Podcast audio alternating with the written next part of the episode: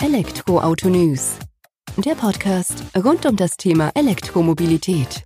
Mit aktuellen Entwicklungen, Diskussionen, Interviews und vielem mehr.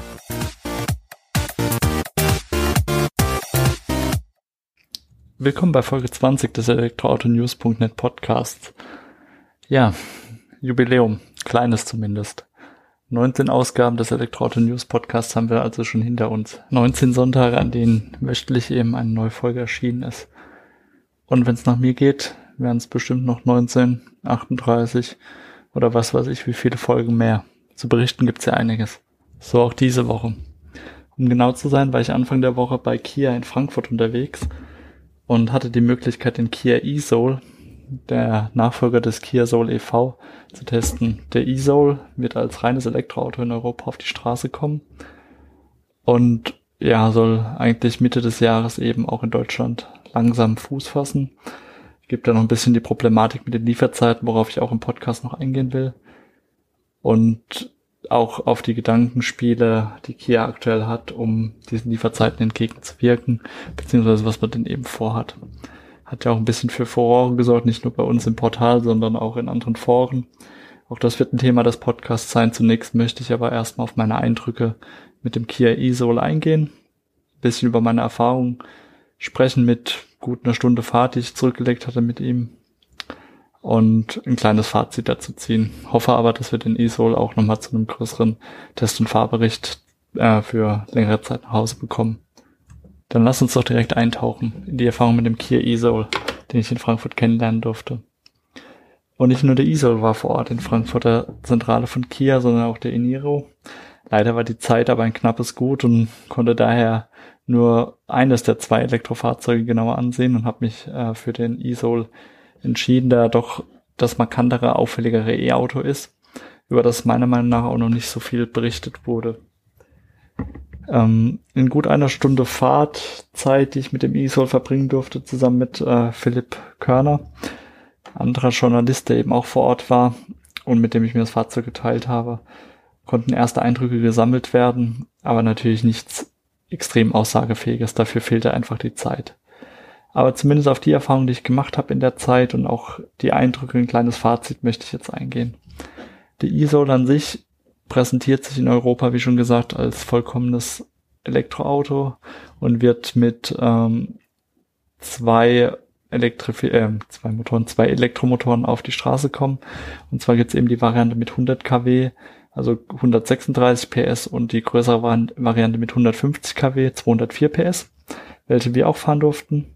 Die größere Variante bringt es in gerade einmal 7,9 Sekunden auf von 0 auf 100, die 100 kW Variante in gut 9,9 Sekunden, wenn man das denn ausreiz ausreizen möchte.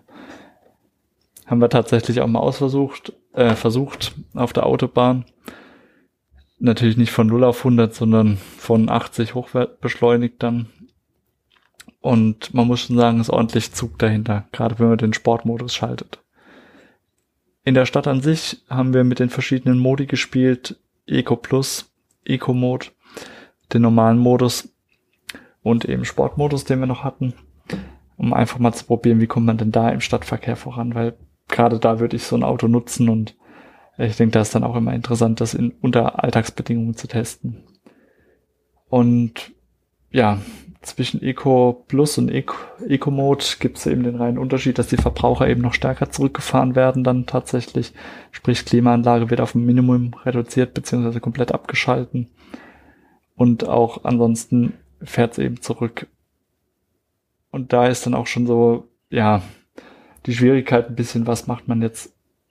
Macht man, schaltet man alles aus, nur um ein bisschen mehr Reichweite rauszubekommen oder versucht man einfach vernünftiger zu fahren?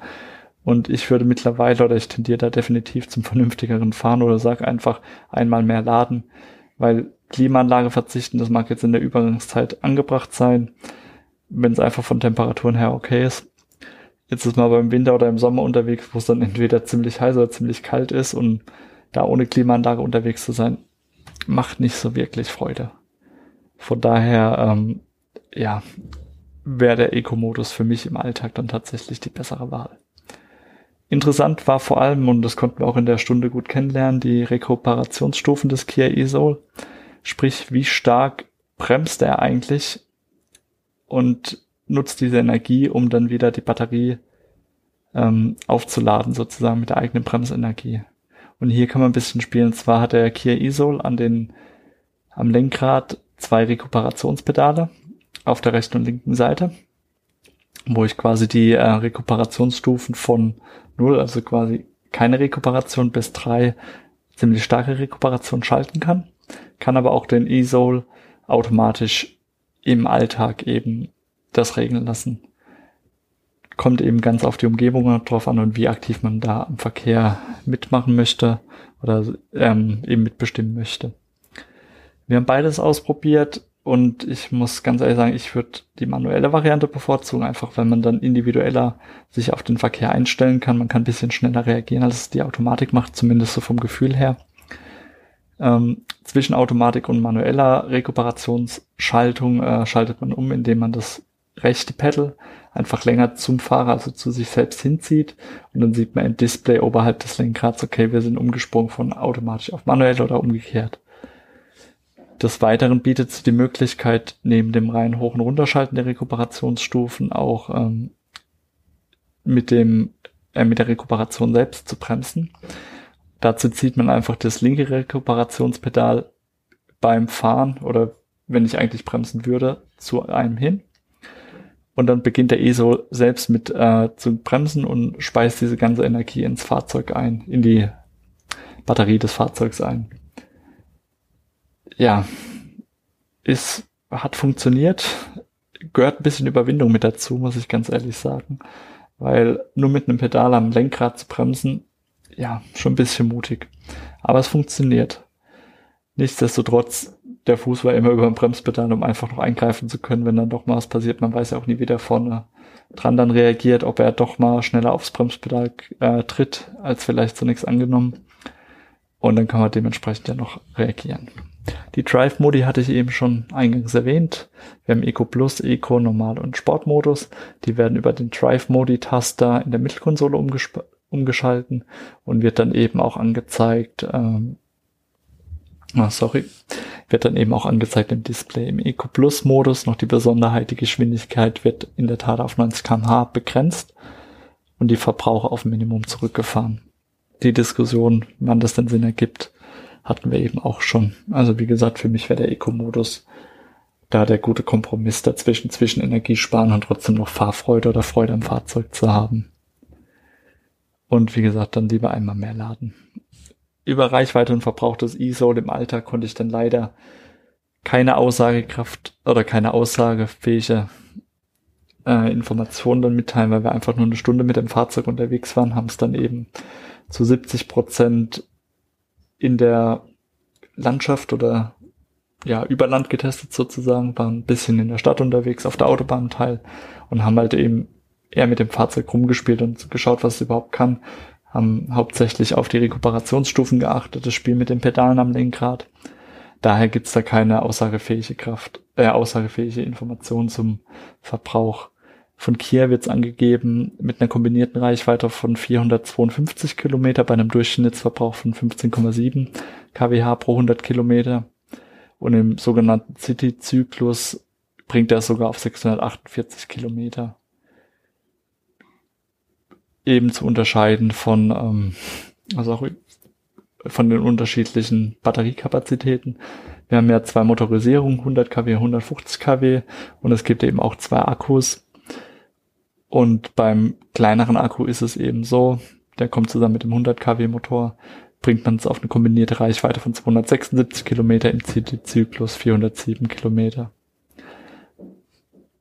Geladen werden kann der ähm, Kia e-Soul über einen serienmäßigen Schnellladeanschluss, CCS-Stecker und an der 100 kW Station bringt dieser dann in 0, äh, von 0 auf 80 Prozent in gerade mal 54 Minuten. Also qualifiziert den Kia e-Soul dann auch für längere Fahrten meiner Meinung nach, weil man dann eben auch einfach mal eine Pause einlegen kann, macht einen kurzen Stopp, trinkt vielleicht einen Kaffee, e-Soul währenddessen an CCS-Stecker gesteckt und dann kann es auch schon wieder weitergehen. Also guter Kompromiss, muss ich sagen. Und auch gerade wenn man dann länger unterwegs ist in der Stadt, Kurzstrecken, wo die meisten ja doch unterwegs sind, reicht er ja vollkommen aus, kann man zwei, drei Tage am Stück fahren und ist dann trotzdem noch zufrieden mit, denke ich mal. Ja, optisch bietet der Kia e-Soul auch einiges. Das, über das markante Auftreten müssen wir, glaube ich, nicht sprechen. Der weiß einfach aufzufallen. Schon rein vom Äußeren her. Es gibt den E-Soul in 14 Farbvarianten aktuell, sieben einfarbige Lackierungen und sieben Zweifarbenkombinationen, was das Dach einfach und die Außenspiegel noch mal in der Kontrastfarbe vom restlichen Korpus abheben. Wir hatten eine einfarbige Variante, gefällt mir persönlich auch besser als die äh, zweifarbige Variante, aber ist schlussendlich einfach ähm, rein subjektiv, muss man ganz ehrlich sagen. Und auch so die Optik vom ähm, Kia e-Soul ist ja ein bisschen gewöhnungsbedürftig, kann man sagen. Man kann da auftreten, damit hat man auch bewusst gepunktet. Dafür gab es auch äh, für die erste Edition oder erste Generation das Soul EV, damals noch Soul ohne E-Antrieb. Äh, in der ersten Generation gab es auch den Red Dot Award in 2009 zu Recht. Und mit der neuen Generation, dritte Generation mittlerweile, die rein als E-Auto bei uns in Europa auf den Markt kommt, setzt man da eben nochmal ein ganz anderes Statement. Schaut nochmal eine Spur moderner aus, macht einfach nochmal was mehr her auf der Straße. Und ich muss ganz ehrlich sagen, umso öfters man den sich anschaut, umso, ja, umso eher kann man sich damit anfreunden. Also wirklich mit jedem Blick mehr drauf macht's mehr Spaß, dieses Auto.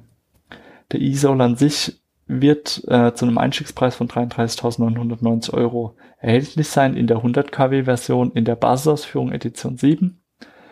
Die 150 kW Variante des E-Soul Edition 7 kostet 37.790 Euro. Wobei beide Versionen im Preis inbegriffen die sieben Jahre Kia Herstellergarantie eben haben, die auch die Batterie eben mit einschließt. Interessant wird es dann eben, wenn wir beim Einstiegsmodell bleiben, zieht man den Umweltbonus von derzeit nur 4000 Euro ab, landet man eben knapp unter 30.000 Euro für den E-Soul, der dann eigentlich schon ein ganz vernünftiges Auto ist, muss man sagen. Also zumindest aus meiner Sicht. Wir sind die voll ausgestattete Variante mit 150 kW gefahren. Das ist natürlich nochmal eine andere Hausnummer. Macht auch einiges her. Kann man jetzt streiten, ob man das Geld dann für dieses Fahrzeug ausgeben würde für mich wäre es definitiv eine Option, muss ich sagen. Gibt bestimmt auch genügend Alternativen. Oder was heißt genügend Alternativen? Aber es gibt Alternativen am Markt, die wir uns auch nochmal anschauen werden. Aber es ist ein schickes Auto, macht einiges her. Gibt es insgesamt in drei Ausstattungslinien.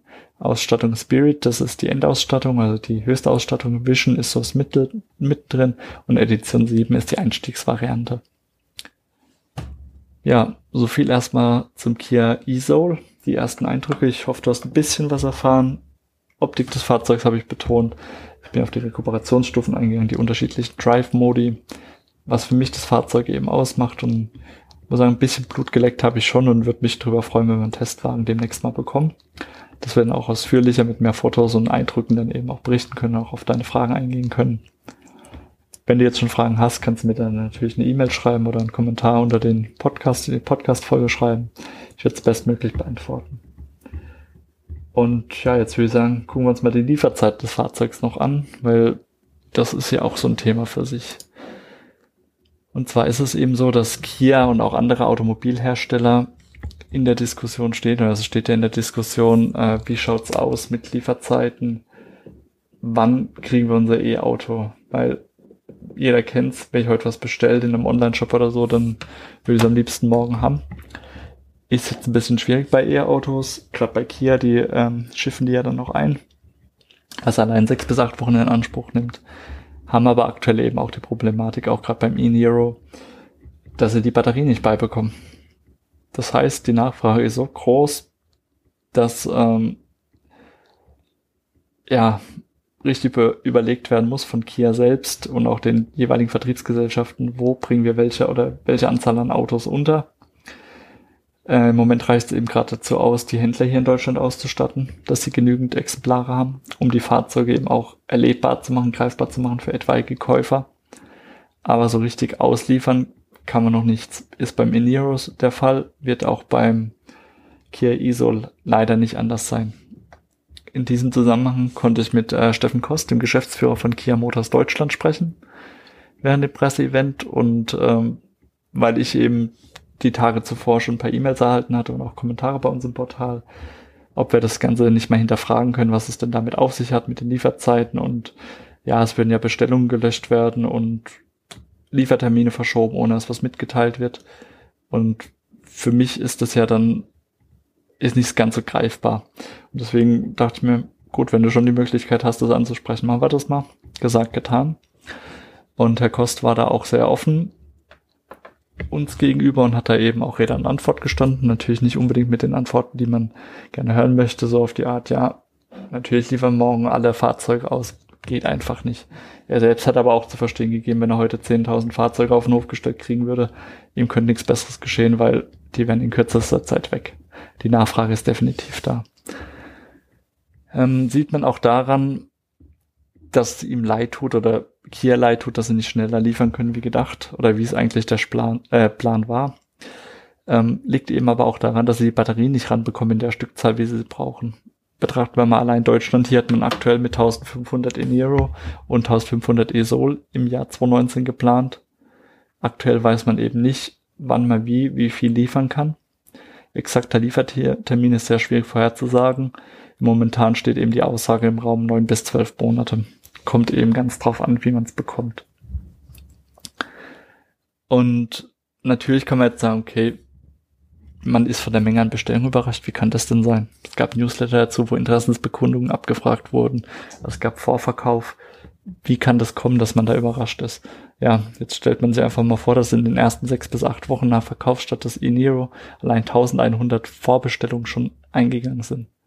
Das heißt, in zwei Monaten ist schon mal mehr als zwei Drittel an Vorbestellungen eingegangen, die man fürs Cancer erwartet hat. Beim E-Soul wird es wahrscheinlich nicht anders sein.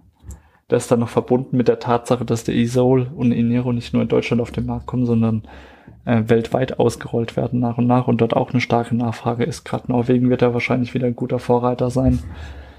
Ähm, kann man das dann schon nachvollziehen, dass die Lieferzeiten lange werden. Dem spielt dann eben noch rein, dass es nur einen begrenzten Pool an Fahrzeugen gibt. Mit dem gilt es dann auch auszuhalten und zu entscheiden, wo bringe ich jetzt die Fahrzeuge auf die Straße, welche Käufer stelle ich zufrieden und wie mache ich das. Und da hat dann selbst die deutsche Vertriebsgesellschaft leider auch nur geringen Einfluss drauf, weil das natürlich auf ähm, globaler Ebene auch entschieden wird. Und ja, es ist eigentlich eher ein Thema der Batteriekapazität beziehungsweise der Batteriehersteller da, zeitnah Batterien ranzubringen damit die Fahrzeuge gefertigt werden können, weil Herr Kost hat selbst gesagt, wenn wir denn genügend Batterie, Batteriekapazitäten extern dazu bekommen, glaubt er, dass man, ähm, glaubt er nicht, sondern weiß er, dass man in der Lage ist, Fahrzeuge zu bauen und die fertigzustellen, um eben auch die äh, Lieferzeiten einhalten zu können.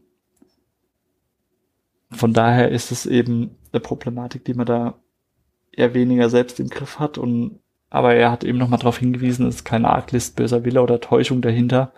Das Einzige, was eben tatsächlich schiefgegangen wäre, dass man nicht so viele Autos bekommt, wie ursprünglich geplant war.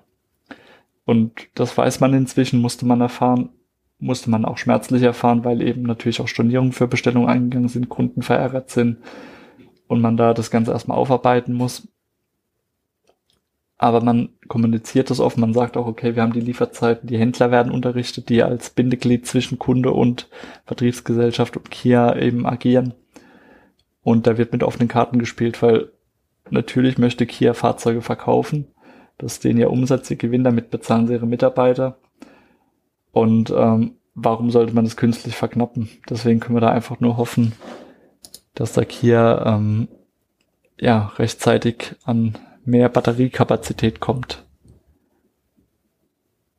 Jetzt sind wir natürlich bei dem Thema, was kann Kia aktiv dazu machen oder dazu beitragen, dass wir, ähm, dass die Fahrzeuge schneller auf den Markt kommen. Jetzt hat man eben noch den einen Faktor, an dem man drehen kann, und das ist die ähm, Fahrzeugfertigung. Die findet eben aktuell hier nicht in Europa statt, sondern die Fahrzeuge werden eingeschifft, dauert sechs bis acht Wochen, bis die dann eben über Schiffweg hier bei uns sind. Von daher könnte man sich auch vorstellen oder kam zumindest ähm, Diskussion zu dem Thema auf, ob man denn nicht sagt, okay, ähm, man bringt oder baut eine Fertigung hier vor Ort in Europa auf. Nicht für Batterieengpässe, aber eben für die Elektroautos an sich, dass die hier zu Ende montiert werden, dass man sich zumindest diese sechs bis acht Wochen ähm, Schiffstransport oder ja Überführung dann eben einspart. wird natürlich auch ein Thema sein, was nicht von heute auf morgen geht. So eine Elektroautofertigung werden wir nicht gerade innerhalb von einem halben Jahr, Jahr aufbauen, wenn man nicht Tesla heißt und die Gigafactory 3 mit äh, richtig Druck vorantreibt, wofür dann aber auch dementsprechend Kleingeld notwendig ist. Aber zumindest auf lange Sicht und für Folgemodelle könnte es eine Lösung sein, dass man sagt, okay, ähm, man stellt eben auch die E-Autos in Europa her, fügt die hier zusammen und hat dann und profitiert dann eben auch von kleineren Transportwegen innerhalb Europas vom Kunden hin zum ähm, äh, von der Fertigung bis hin zum Endkunden, hat dann eben auch die Möglichkeit, gerade mit äh, Batteriezulieferern wie vielleicht LG Chemical und SK, SK Innovation, die die Batterieproduktion derzeit in Ungarn, Tschechien und der Slowakei prüfen, beziehungsweise auch schon aufbauen, zusammenzuarbeiten, um dann eben sowohl ähm, die Batteriebereitstellung zu optimieren, als auch eben die Hochzeit von Batterie und Auto oder Fahrzeug, um dann eben schnellstmöglich zum Kunden zu liefern. Hört sich nach einem Plan an, wird bestimmt auch weiterverfolgt und wird schlussendlich dann eben ähm, ja ein Rechenbeispiel sein, wo man dann sagen kann, okay, das wird sich rentieren oder nicht. Aber Kia ist meines Eindrucks nach gewillt, was dran zu ändern. Die haben Bock und Interesse dran, ihre Fahrzeuge zu verkaufen, was auch schöne Fahrzeuge sind, so wie ich es bisher kennenlernen durfte. Und da wird es bestimmt auch noch einiges bewegen in nächster Zeit. Also wir gucken da auf jeden Fall für euch drauf. Nicht nur auf die Lieferzeit von Kia, auch bei anderen Automobilherstellern ist es eben so, dass sich das Ganze ein bisschen verzögert. Aber wir haben das im Blick, berichten in unserem Portal drüber und würden uns natürlich freuen, wenn die Lieferzeiten deutlich nach unten gehen, die E-Autos schneller auf die Straße kommen und damit E-Mobilität auch noch schneller Fuß fassen kann. Nichts anderes soll das Ziel sein. Und das wird uns bestimmt, oder es wird bestimmt auch gelingen ja, das war es dann auch mit der heutigen Folge des Elektroauto-News.net Podcasts. In einem Rutsch aufgenommen, wie du vielleicht gemerkt hast, deswegen mit ein paar Haspeln drin und ähm, äh, ja, nein, Füllwörtern, wie es so schön heißt, aber ich denke, das ist auch ganz normal und das ist, ich versuche es einfach auch ein bisschen freier jetzt zu machen. Das kam ganz gut an beim letzten Podcast über den Renault Zoe, den Testbericht. Und ich bin jetzt einfach gespannt, wie die Folge bei dir ankommt. Wenn du Fragen zu dem Thema hast, schreib mir eine Mail, schreib unter unserem Podcast im Blog, im Portal oder mach dich irgendwie anders bemerkbar. Das kriegst du schon hin. Ansonsten würde ich mich natürlich freuen, wenn du noch eine Bewertung bei dem äh, Podcast-Anbieter deiner Wahl hinterlässt, iTunes, Spotify oder wo auch immer du unseren Podcast hörst. Und wäre dir sehr dankbar, wenn du somit die E-Mobilität noch ein bisschen in die Welt hinausträgst und deinen Teil dazu beiträgst, uns zu unterstützen. Vielen Dank und bis zur nächsten Woche. Mach's gut. Ciao.